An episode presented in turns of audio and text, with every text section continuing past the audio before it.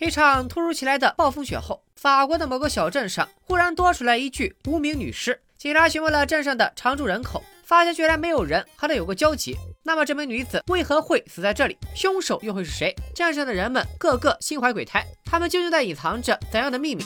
大家好，我是戴眼镜拿着话筒的来财片片，今天给大家解说一部小众的法国悬疑片《只有野兽》。那是一座漫天风雪的法国小镇，保险推销员阿珍像往常一样来到客户宾格家，宾格却从远处的柴火堆走来，似乎全然忘了今天的会面。至于为什么叫他宾格，后面大家就懂了。签好合同以后，阿珍突然开始对兵哥动手动脚。原来他们的关系不只是业务上的往来，还有身体上的深入交流。只不过似乎只有阿珍在主动，兵哥看起来有些不耐烦。阿珍觉得可能是兵哥的焦虑症犯病了，兵哥一焦虑就会耳鸣。随着这段时间的相处，他的状态其实已经明显改善了很多。只是不知道为什么这次兵哥只想一个人待着，阿珍只好悻悻地开车回家。他注意到一辆遗留在路边的空车，车上已经落了一层积雪。看的应该停了有一段时间，这冰天雪地的，车主会去哪儿呢？很快，阿珍就从电视上听到了车主的消息，在暴风雪来袭的那一晚，有一位叫刘继芬的贵妇失踪了。警方除了这辆遗落在路边的空车，还没有找到其他线索。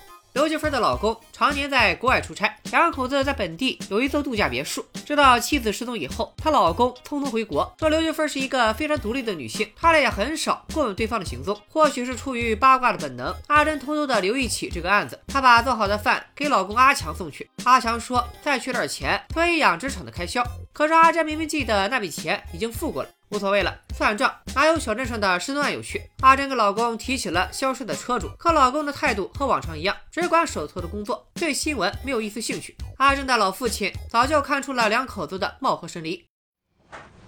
Vous baisez encore T'arrêtes ça tout de suite, papa.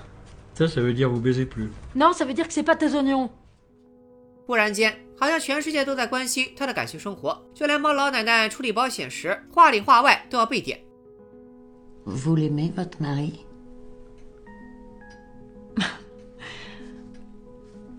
Oui, bien sûr. Alors vous ne risquez rien.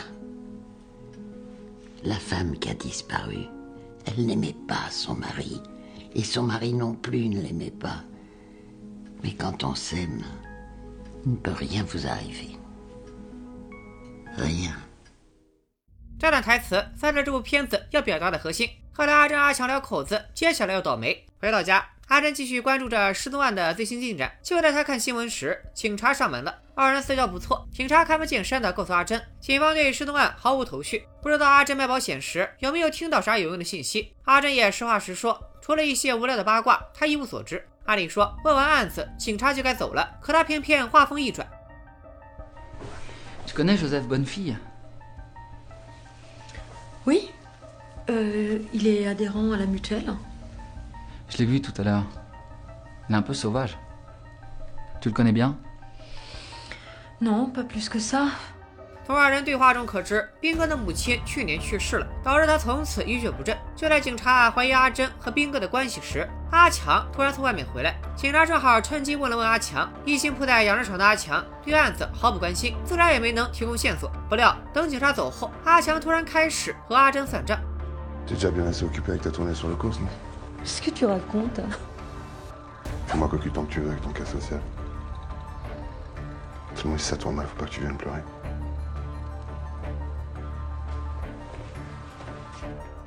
好家伙，这场婚外情，阿珍自以为瞒过了所有人，结果谁也没瞒过去。阿强不会要去找兵哥干架吧？天亮以后，阿珍赶忙查看兵哥的安全，结果找了半天都没找到人。就在他要转身离开时，突然发现兵哥的狗死了。Oh. 兵哥说狗子是被人开枪打死的。阿珍一听，这事儿肯定是阿强干的。眼下失去了爱犬，兵哥一定非常难过。阿珍立刻上前安慰，然而兵哥却对他爱答不理。Je t'aime.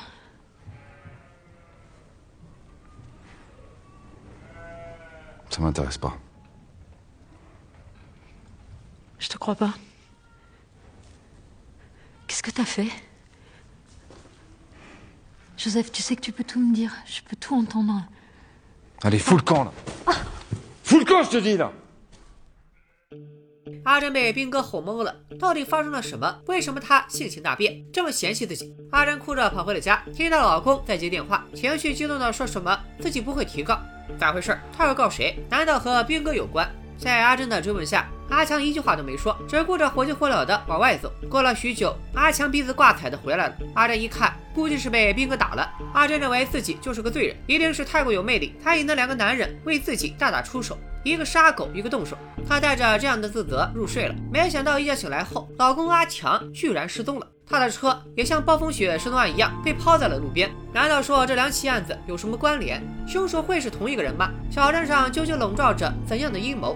别着急，咱们一件一件细细道来。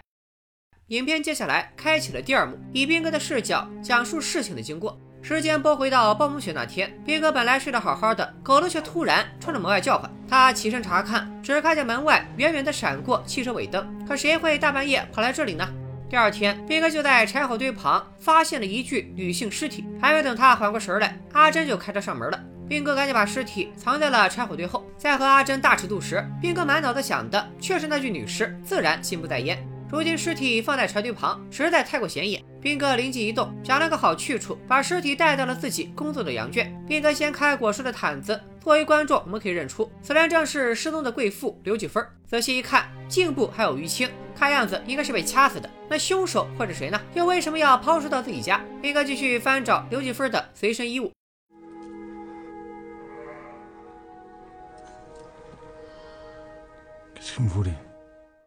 兵哥细心地为刘继芬垒好了一个稻草垛，把她藏在了洞里。为了让她睡得舒服一点，还特意跑回家取了个枕头。当他正要赶回羊圈时，警察来了，问斌哥是否见过刘继芬。斌哥直接来了个否认三连，没见过，不认识，不知道。见套不出话，警察正准备放弃，此时羊圈里的狗子猛然叫了起来。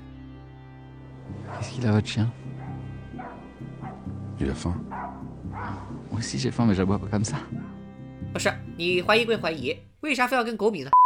等警察走后，兵哥教育了狗狗一番，自己用心守护的尸体绝不能因为它的乱吠而暴露。咱们前面说过，兵哥有焦虑症，经常会耳鸣，但神奇的是，只要和尸体在一起，耳鸣便不治而愈了。睡在刘继芬身边，兵哥感到格外安心。难怪兵哥看到尸体第一反应不是报警，而是藏起来。原来他有这种特殊癖好。然而第二天回羊圈时，狗狗却把他精心藏好的尸体给叼了出来。不过这回事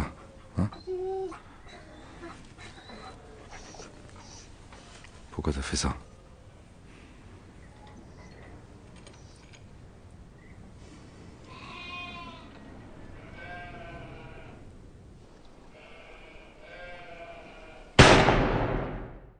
兵哥再次把刘继芬搬回洞里，自己也躲了进去。这里对于他来说宛如世外桃源。他点了一首小曲儿，舒缓自己的心脾。听着听着，兵哥就睡着了。他做了一个梦，梦里刘继芬活了过来，和自己亲密互动。从对话中，我们也知道了兵哥特殊癖好的由来。兵哥的亲人一个接一个的死去，直到去年夏天他的母亲也去世之后，兵哥就彻底破了防。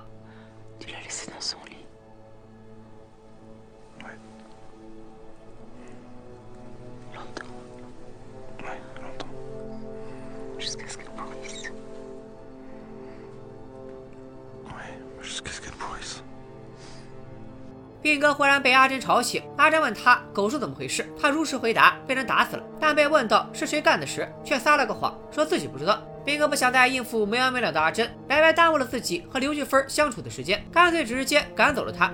然而尸体早晚要腐烂发臭，被人发现。兵哥背起刘继芬，来到一处悬崖，把刘继芬抛了下去，然后坐在崖边思考起了自己的人生。思前想后，失去了所有亲人，甚至连狗子都被自己亲手杀死了。兵哥似乎怎样都找不到活下去的勇气。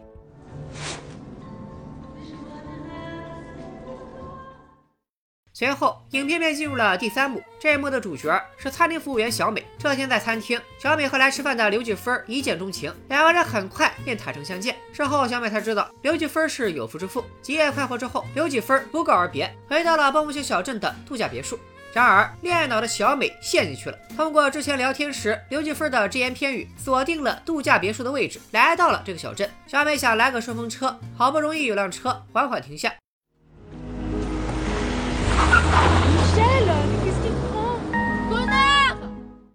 小美千里迢迢从法国南部来到北方小镇，就是想给刘继芬一个惊喜。没想到在刘继芬看来，纯纯是个惊吓。二人进屋以后，小美送给刘继芬一个猴子钥匙扣，因为刘继芬给自己起的昵称就是小猴子。虽然年龄相差二十岁，但小美觉得刘继芬就是自己的真爱，她希望两人可以一起生活。刘继芬却有些犹豫，毕竟这是丈夫买的房子，怎么可能公然把情敌留在家里？刘继芬带小美来到附近唯一的旅馆，还主动出了住宿费。但小美不想让自己的爱情被金钱玷污，坚决。绝不收。只可惜，在贵妇眼中拿不上台面的旅馆，对于年轻的小美来说却过于奢侈。盘缠不多的她不得不住在更简陋的营地。第二天，小美再次来找刘继芬，提出想跟她住在一起。刘继芬却说自己喜欢独处，不想和别人有过多的纠缠。小美听完以后特别生气，一定是刘继芬的臭老公阻隔了他们相爱。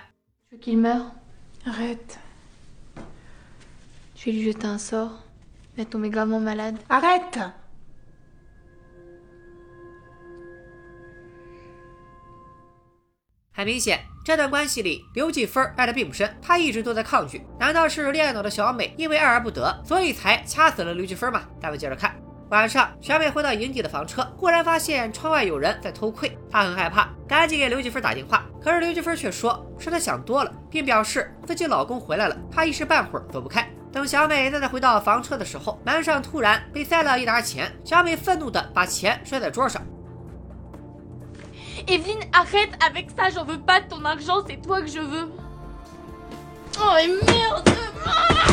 晚上，刘继芬便找了过来，看到爱人来了，小美还急忙整理了衣服和发型。不料刘继芬是来分手的，她开门见山的说自己老公压根就没回来，之所以骗小美，是不想和她再见面。刘继芬压根不想有进一步的发展，小美自然不依不饶。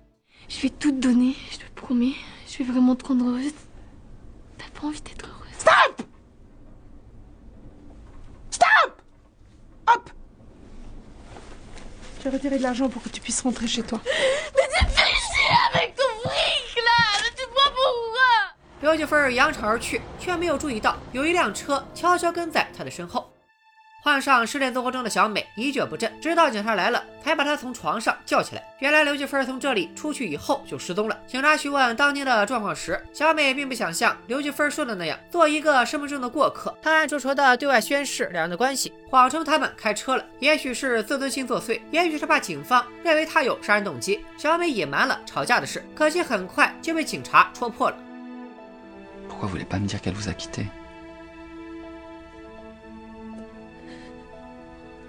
Le gardien vous a entendu vous disputer, vous vous terrez dans votre caravane. Elle vous a dit que c'était fini, non 小美的这段表演太赞了，把失恋的情绪演绎的相当真实。本来在强忍着眼泪，可一听到“分手”两个字，便再也绷不住了，委屈、难过翻涌而出，泪水瞬间决堤。凭借着出色的表演，饰演小美的演员纳迪亚·特列什科维奇一举斩获了东京国际电影节的影后。言归正传，刘继芬分手加失踪，小美没有理由继续留在这里。正当她收拾行李的时候，房车的门突然被一个痴汉打开。好家伙，这不就是咱们之前提过的保险员阿正的丈夫阿强吗？阿阿强自顾自地说了一通莫名其妙的话，还说什么要和他私奔。小美一脚就把他鼻子踹破了。阿强捂着痛处仓皇而逃。原来阿强的伤不是兵哥揍的，而是小美踹的。奇了怪了，看样子阿强仿佛认识小美，可他一张嘴叫的却是小红的名字。难道这中间有什么误会？所有的答案都在本片的最后一幕揭晓。小黑生活在西非科特迪瓦共和国的阿比让。最近小黑的事业有些不顺，作为一个骗子，屈指可数的进账让家人质疑他的能力。没办法，他只能靠收保护费赚点外快。可小黑还是想在自己的领域有所建树。一天，他看到有个叫劳力士的人开着跑车，很是风光。听哥们说，这是因为劳力士得到了某位大师的加持，还骗得盆满钵满。贫穷的小黑嘴上说着不信，眼里却写满了羡慕。他假借劳力士的名字，背着活羊敲响了大师的门。至于为什么要献祭活羊呢？因为在小黑那里，习惯把诈骗目标称作羊。他这么做是想让大师保佑他钓到肥羊。之后，他买下了一个女孩的照片以及不雅视频。这个女孩金发碧眼，还喜欢穿红衣服，就取名叫小红好了。小红成了小黑的鱼饵，专门用来网络诈骗。这种操作手法俗称杀猪盘。这伙诈骗犯凑到一起，电脑操作差了一批，连打字都靠一指禅，还要兢兢业业的去骗人。小黑很明显是其中的佼佼者。冒充小红以后，小黑很快就勾到了阿强这头飞扬。拿着小红和阿强的照片，小黑再次找上神棍，想让他帮忙看看这次有没有戏。C'est le hasard. Non, c'est même pas le hasard. Tais-toi Tu sais ce que c'est l'amour Oui. Non. Tu ne sais pas. 最后，小黑在神棍的指引下完成了仪式。神棍说：“以后挣到钱了，别忘了给他抽成啊，不是啊，应该叫答谢众灵。”看起来这次诈骗似乎胜算很大。没过多久，小黑开启了骗钱之路。他谎称小红的爸爸死在了阿比让，小红必须出国去见他最后一面。可没有路费怎么办？犹豫片刻以后，阿强答应借给他钱。为了感谢阿强，小黑特意发给阿强小红的大尺度视频。初次骗到这么多钱，小黑带着兄弟们去夜店好好浪了一把，碰巧遇到了前女友黑妹。她之前为小黑生了一个孩子。小黑来到了黑妹如今住的大房子。黑妹说，她被一个法国白人包养了，只需要在对方出差的时候陪陪她就好。而且金主对孩子也很好，所以她现在过得很滋润。既然金主不在，黑妹开始和小黑叙起旧来。之后，小黑更加卖力的和阿强聊天。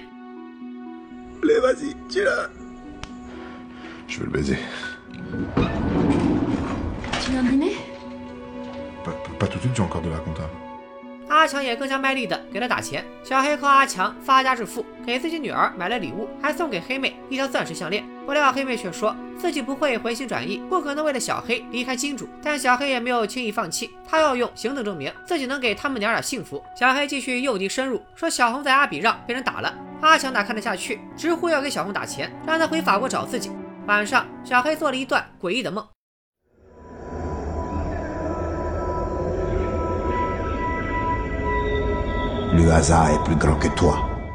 小黑瞬间惊醒，忽然想起自己还没给神棍分成呢，不会要发生什么不好的事吧？花开两朵，各表一枝。阿强像往常一样开车载着老婆。阿珍看到路边有人在拦顺风车，便示意阿强停下。阿强一瞧，这不是小红找上门了吗？眼下老婆在身边，哪敢露出马脚？阿强一脚油门踩到底，从小红身旁呼啸而过。细心的观众可能已经发现，小红、小美虽然都爱穿红衣服，又都留着短发，但他们并不是同一个人。精虫上脑的阿强压根就没发现自己认错了人，他即将要做亏心事，难以按耐住内心的激动，破天荒的亲了老婆一口。回到家，阿强就向小红解释说：“我今天看见你了，但是我媳妇在呢，所以才没停车。”一席话把小黑给看懵了。难道是阿强真的遇到了照片里的那个女人，自己的好运要没了？小黑赶紧找到神棍，神棍说问题不大，想要解决，先拿点钱来。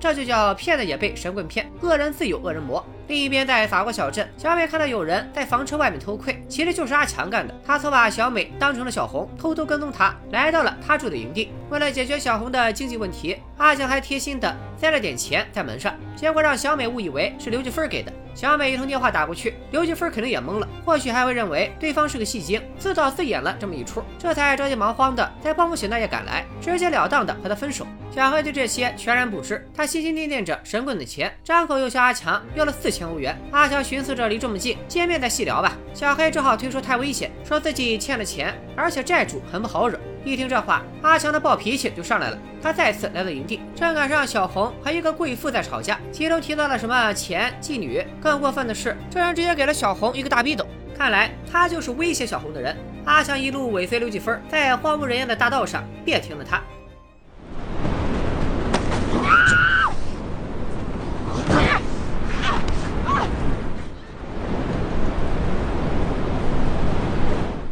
刘继芬的狗冲他狂吠，阿强并没有理会，而是把刘继芬的尸体扔到了情敌兵哥门外。兵哥之前看到的一闪而过的尾灯，其实就是阿强离开时留下的。这里我猜阿强也并不知道兵哥的特殊癖好，只是单纯的想给奸夫添点麻烦。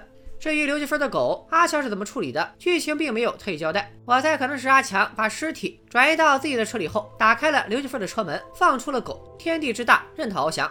处理完这些，阿强急忙向小红邀功，说自己已经替他把麻烦解决了。小黑蒙圈耳根，可还没等他问清楚，警察突然冲了进来，断了他们这个诈骗窝点。警方打电话给阿强，说他被诈骗了，还问他要不要提告。时间线再次收束，阿珍听到阿强激动地说着什么告不告的，其实和兵哥没有半毛钱关系，而是警察在问他要不要告诈骗犯小黑。阿强现在的心情很复杂，那个西边的警察说的会是真的吗？难不成自己真的被骗了？可是小红明明就在眼前，自己甚至还为他杀了人。阿强找到了小红，想要一个解释，没想到对方似乎压根儿就不认识自己，还给了他一记左正灯。阿强很难过，好不容易遇到的第二春，居然只是一场骗局。当阿珍为他处理伤口时，阿强心如死灰。一句话也不想说，这反应更让阿珍以为是兵哥干的。思前想后，阿强决定不再坐以待毙，他准备拿钱跑路，亲自去西非确认。可毕竟还有一条人命在身上，这怎么办呢？阿强的智商终于派上了用场，他来了一招模仿作案。好家伙，自己模仿自己！阿强也把车抛在了路边。等别人发现他失踪的时候，他早已到了地球的另一端，非常完美的金蝉脱壳。阿强苦苦寻找着小黑，此时的小黑从局子里出来，总算找了个正经工作。黑妹叫住他，想把钻石项链还给他。因为自己和女儿马上就要跟着金主去法国了，小黑没有把项链要回来，即使自己的日子不好过，也想让黑妹留着做个纪念。小黑万万没想到的是，他刚走没几步就被阿强发现了。阿强事先买通了当地人，让对方帮自己指认到底哪个不长眼的叫小黑，然后一路尾随抓住了他。放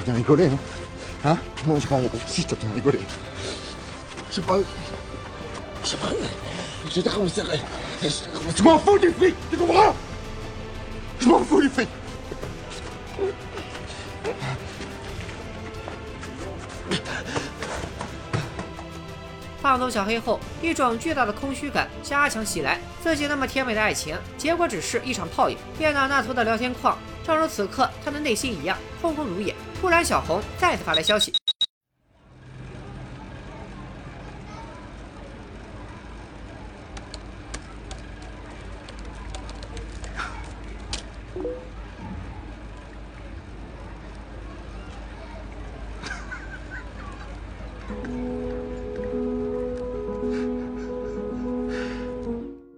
是有别的骗子买下了小黑之前的账号，继续骗人。但阿强却感动的痛哭流涕。现实中的他已经失去了所有，宁愿永远活在一个不会醒的美梦之中。此时，在法国的暴风雪小镇，刘继芬的老公回到了家，而从他车上下来的正是黑妹和她的女儿。影片到这里就结束了。这片子和辛玉坤的《新迷宫》很像，导演通过多视角的非线性叙事，讲述了几个看似独立却又彼此紧密相连的故事。通过别人的视角，补充了主人公单一视角的局限，还原了更加完整的故事脉络。故事本身其实并不难懂，全是靠非线性叙事造成的悬念。我做了一张角色关系图，梳理了所有人的关系，大家可以暂停研究一下。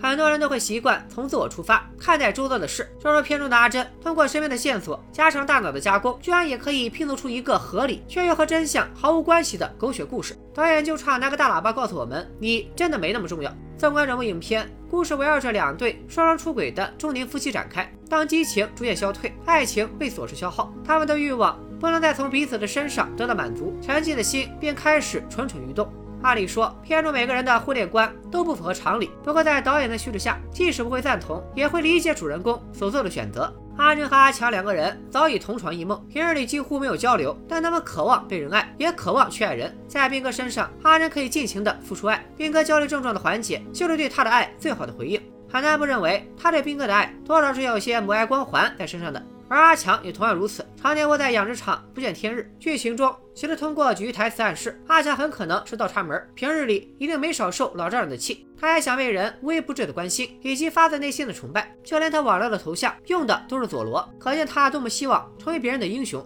不得不说，阿珍和阿强夫妻俩在这方面还是蛮一致的，两个人都想通过帮助别人填补内心的空虚。刘继芬和她老公也是一对奇葩，他们两个人都是三心二意。趁着老公出差，刘继芬到处撩妹，之后拍拍屁股走人，落得一身清净。而她的老公更加过分，长期不在家，直到得知老婆失踪了，才赶紧屁颠屁颠的跑回来，美其名曰配合调查，实际上是想确认老婆死没死。知道刘秀芬大概率是没命了，立刻把情人黑妹接过来，明目张胆的在一起。明明已经貌合神离到如此地步了，为什么不能各自离婚，再去寻找真爱呢？他们贪恋婚姻生活的安逸和稳定，又忍不住在背后偷偷搞小动作，最后到头来还是害人害己。明知是虚假的。阿强也还是愿意相信，最后如飞蛾扑火一般，自愿掉进网骗的漩涡。在得知被骗之前，阿强真的爱小红吗？他自以为可以爱小红，爱到付出一切，但其实连小红和小美都会搞混。他真正爱的不过是逞英雄式的自我满足。